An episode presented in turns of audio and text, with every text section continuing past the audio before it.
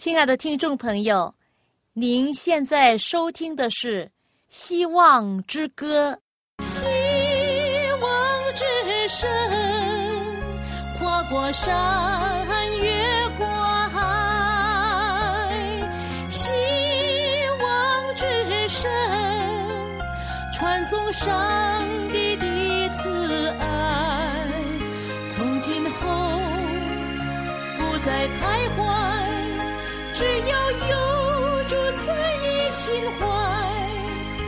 从今后不再是我，因有主赐给的希望。亲爱的听众朋友，您好，我是肖阳，很高兴我们又到了《希望之歌》这个节目时间。大家好，我的名字叫晶晶。晶晶，你带了一位你的好朋友坐在我们旁边。你可不可以帮我们介绍他啊？OK，他的名字叫伟伟。大家好，好，伟伟，欢迎你来到我们的节目当中。嗯，我知道你们两个都是很好的朋友，特别是有时候放假的时候没有上课的时候啊，你们俩就是好像是相依相偎这样子，哈，影影不离的，哈，因为你们都是独生的，哈。呃，而且呢，其他朋友不在的时候，就你们两个呢，就非常的整天在一起玩，哈，有伴呢，哈，是不是？而且呢，我们两家人好像就是彼此照顾一样，是不是？所以呢，这个精神呢，也是一种非常的，呃，我们英文叫做 courtesy，哈，就是有爱心来接待人，帮助有需要的人，哈。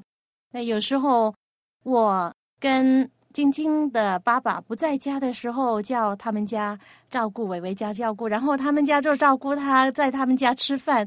那有时候伟伟家人也忙啊，然后他也呃一个人，然后就说：“哎，过来跟我们一起吃饭。”然后我们也照顾他，这样子，好像我们都彼此的帮助，彼此的关怀，这样子，那彼此相爱，这就是我们做基督徒在神的大家庭。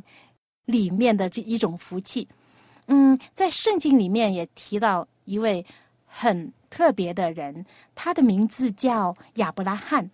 那亚伯拉罕呢，呃，其中有一件事呢，讲到他接待客人。当时呢，呃，天气啊比较热啊，然后他就在外面的树呃树下，然后呢就看见有几个人 远方就过来。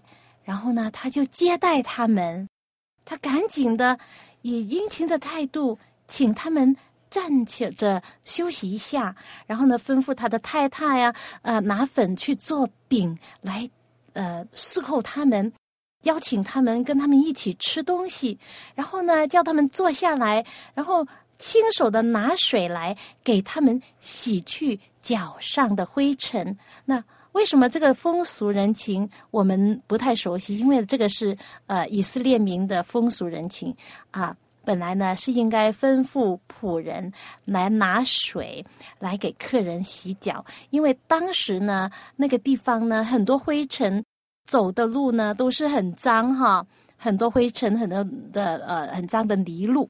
所以呢很多人呢他们呃出了远门回来之后呢，首先要做的就是什么？洗脚上的脏脏，洗去洗去脚上的脏的泥土，是不是？亚伯拉罕就是这样子做了仆人所做的事啊，服侍这些客旅。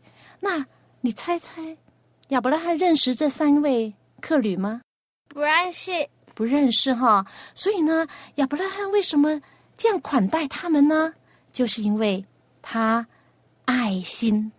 因为有上帝的爱心，好，那呃，伟伟，你帮我们呃介绍这里有一个圣经章节好不好？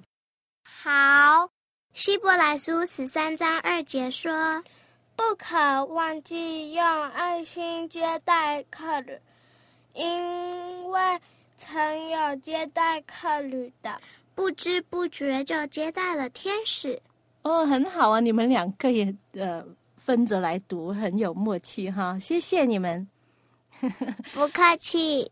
真的，在不知不觉之中呢，上帝说我们可能会接待了天使，不论是不是天使也好，是人也好，真的，我们应该是用爱心来接待有需要的客旅。上个礼拜六有一对夫妇来我们教会，他们是第一次来。妈妈邀请他们聚会完来我们家吃饭。对呀，因为他们是第一次来嘛，然后呢，我们就要招待这样的客人哈，然后成为朋友啊，多一些认识他们哈，然后可以再邀请他们再来跟我们一起聚会敬拜上帝，这个也是一种招待客人一种的爱心的表露哈。接下来，晶晶和她的妈妈要为我们唱一首歌，叫做《爱与争光》。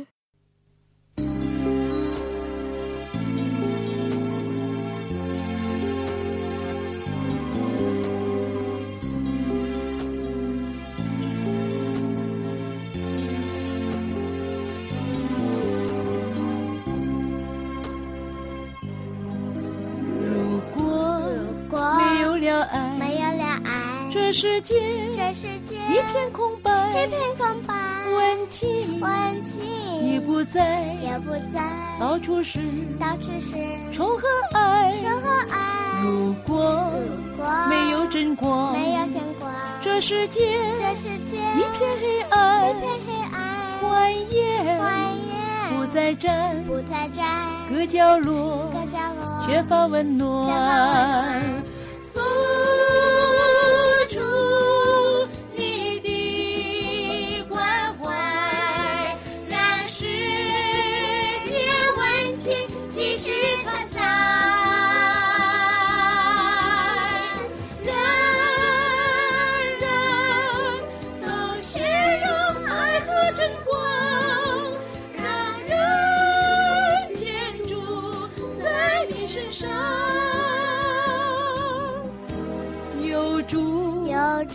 希望，就有希望，这福音。这福音。必须宣传，必须宣传，靠主。靠主。立定志向，立定志向，为主。为主。赢得绵羊。赢得绵羊。如果如果没有了爱没，有了爱，这世界这世界一片空白一，片空白，温情温情也不在。也，不在，到处是到处是。仇和如果没有真光，没有真光，这世界一片黑一暗，片黑暗，欢颜欢颜不再站，不再站，各角落各角落缺乏温暖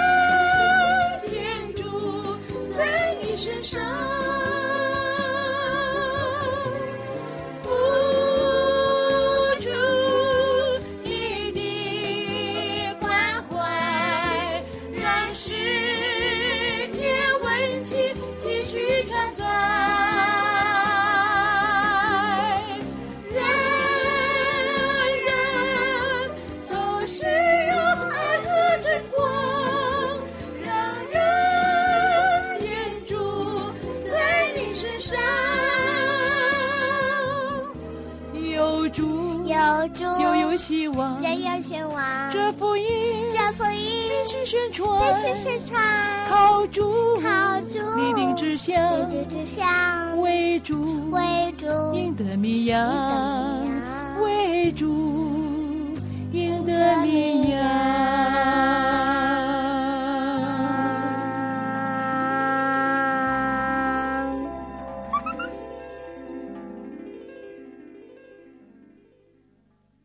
爱与真光送给你的这一首很可爱的歌，这是我一位朋友所写的一首非常呃感动我心的歌。是的，如果没有爱呢，这世界就失去了呃温暖。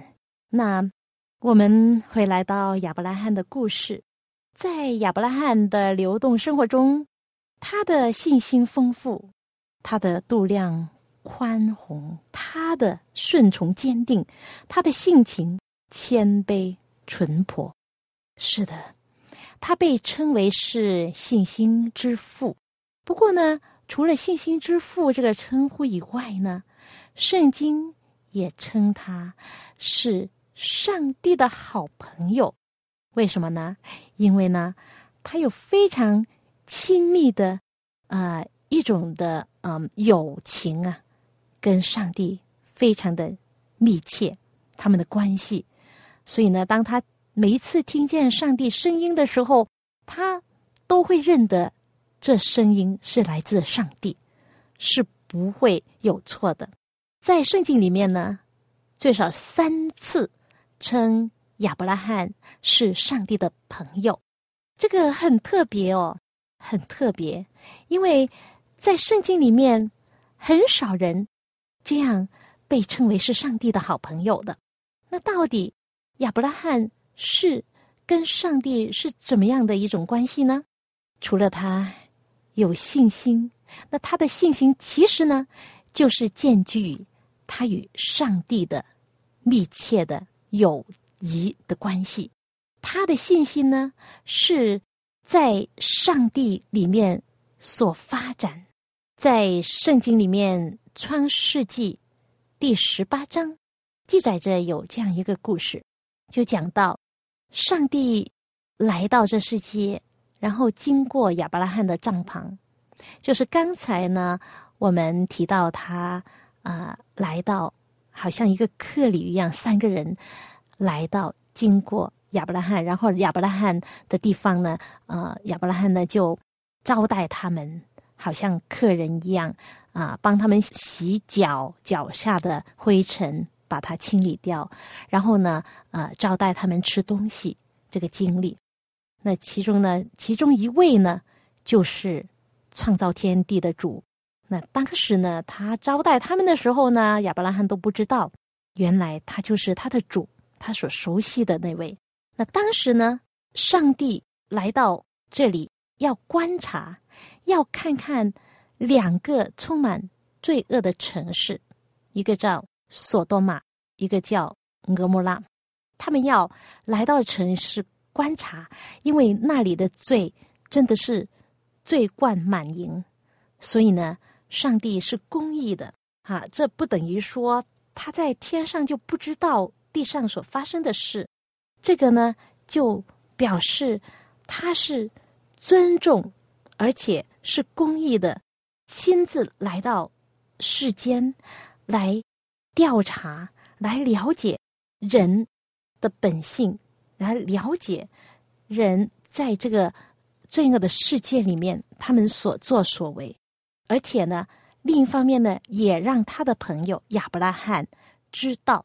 那在创世纪里面第十八章就有这样一句话，上帝就说：“我所要做的事。”岂可瞒着亚伯拉罕呢？啊，从这句话来听，你听出他们的关系是多么密切。从这一点，我们看出他们就是好像好朋友一样。当然呢，如果一个陌生人的话，你会将你自己的想法、你自己的计划告诉他吗？不会，是不是？你一定会隐瞒自己。不会告诉一个陌生人，但是呢，对好朋友就不是这样了。对好朋友是无话不谈，所以上帝也是这样对亚伯拉罕，也是这样非常坦白的。他说：“我岂可瞒着亚伯拉罕呢？我要将我所做的事要告诉他，我的计划要告诉他。”从这里看来，上帝真的是。与敬畏他的人亲密，就好像诗篇说：“耶和华与敬畏他的人亲密。”亚伯拉罕既然尊重上帝，所以上帝也看重他，使他得以参加他的计划，并将他的旨意启示给他。于是呢，上帝就这样说：“索多玛和俄摩拉的罪恶甚重，声闻于我。我现在要下去查看他们所行的，果然竟像那达到我耳中的声音一样吗？若是不然，我也必知道。”上帝呢，原来知道，当然知道那里的罪贯满盈，但是呢，他是用人的方式来表达自己的意思，使人能够明白他的赏佛呢是公正无私的。他要亲自的着手调查人的行为，如果呢他们还没有越过上帝怜爱的限度，那上帝呢必再会给他们悔改的机会。但是呢，亚伯拉罕听到上帝所讲的话，他就站在那里，他就思想到：哦，那个城市可能还有一些好人呢。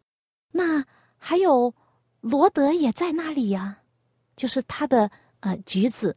那如果好的人和坏的人一同毁灭的话，就显出上帝是怎么样一位上帝吗？那是不可能的啦！上帝不会将好人跟坏人一同毁灭吧？那他当时呢，站在那里就很困惑，很不明白。于是呢，他就恭恭敬敬的、谦卑的向他的主恳求说：“我虽然是尘土，还敢对主说话。在这里呢，他没有自私的心，也没有夸大自己的公义。”他没有因为自己的顺从，或者是因为自己遵守上帝旨意而付出的一切代价而上上帝要求特别的恩待，因为他自己也是罪人，他在为罪人代求啊，就好像耶稣一样，他也为我们罪人付上代价，为我们代求，这种精神呢。就是凡亲近上帝的人所应该有的。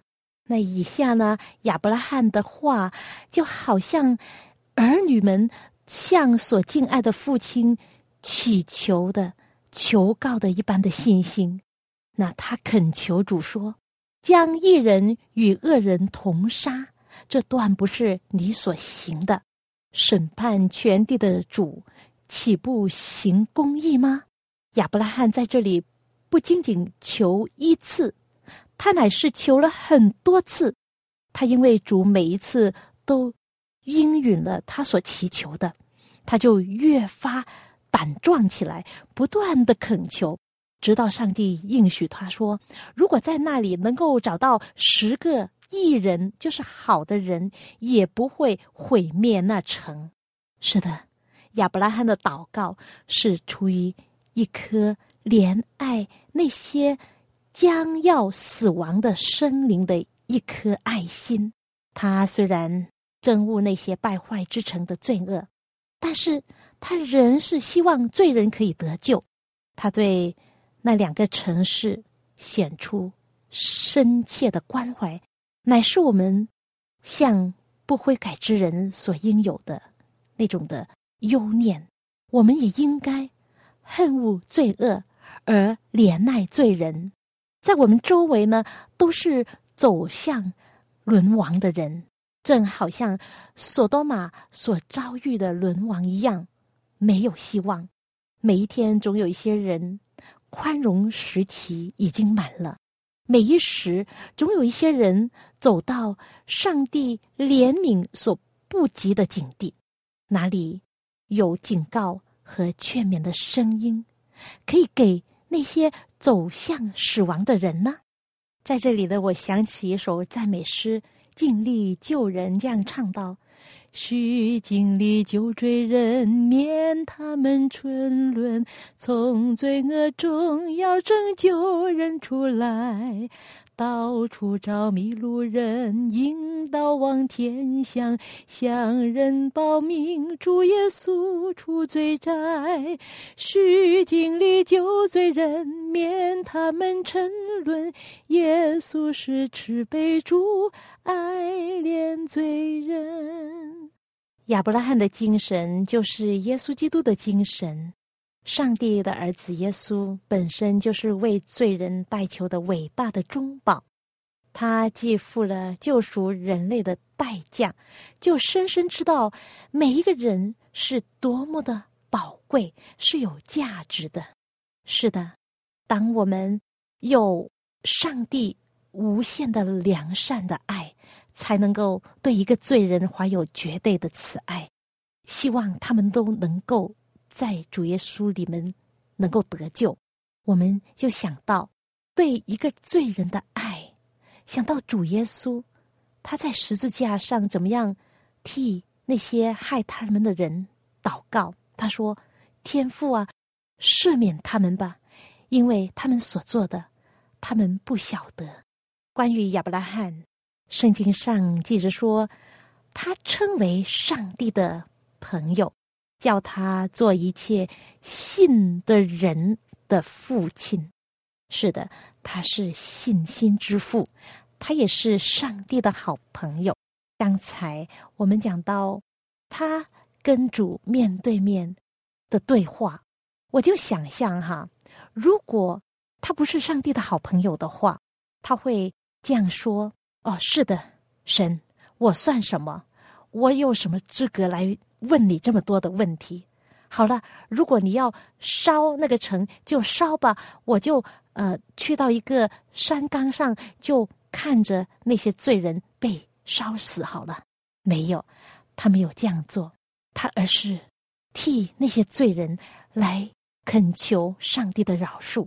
那上帝在这里也不会说：“哈，你是什么人？你是谁？胆敢这么大胆？”来像我这样说话吗？可能会有人也这样想。亚伯拉罕未免太大胆了吧？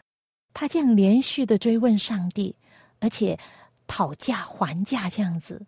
是的，如果他没有跟上帝有密切的关系，如果他们不是好朋友的话，亚伯拉罕会这样说话吗？不会的。你可以想象吗？如果上帝会这样说：“哈，你是谁？你胆敢这样对我讲话吗？我说了算，你就不要再问了，会不会呢？不会。上帝却这样思想，他说：亚伯拉罕，你真的是我的知心朋友，你能够这样跟我讲话，好像一个很好的好朋友这样子，坦白的，没有。”隐藏什么东西的，能够很坦白的跟我讲话，跟我沟通，是的，这样的原因，我就是你的好朋友了。是的，这样的关系是上帝要我们有的这样关系。我们是基督的跟从者，我们跟主的关系是怎么样呢？我们能不能够让那些？不信上帝的人看见，我们也是上帝的好朋友啊，朋友，您也相信，我愿意做上帝的好朋友，您呢？你愿意吗？成为上帝的好朋友意味着什么呢？在约翰福音十五章第十四节开始，这样告诉我们说：耶稣对我们说：“你们若遵行我所吩咐的，就是我的朋友了。”哦，原来是这样。原来我们要成为他的好朋友，我们要顺从，要爱他，听他的话，因为他是我们的主，也可以成为我们的好朋友。那亚伯拉罕也是这样，因为亚伯拉罕的顺从、遵照上帝的旨意而行，所以呢，他就能成为上帝最好的朋友。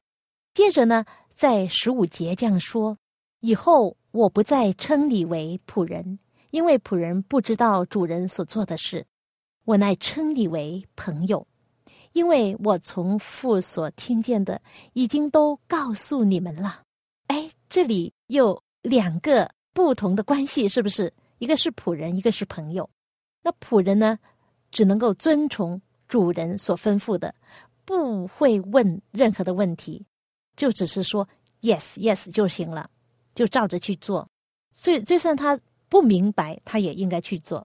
但是朋友就不同了，朋友就是要知道主人所做的是什么事，然后呢，他就是甘心乐意的跟他一同做，帮他，这样就是好朋友的关系，是明白心意的知心人，这就是不同的关系。所以呢，上帝对我们说话，就是说，以后我不要再称你为仆人，我要称你为朋友。希望我们的信心就好像亚伯拉罕一样，最终呢，我们跟上帝的关系密切到的程度呢，就是好像知心朋友一样。好，最后呢，送给你一首歌，歌名叫《最知心的朋友》。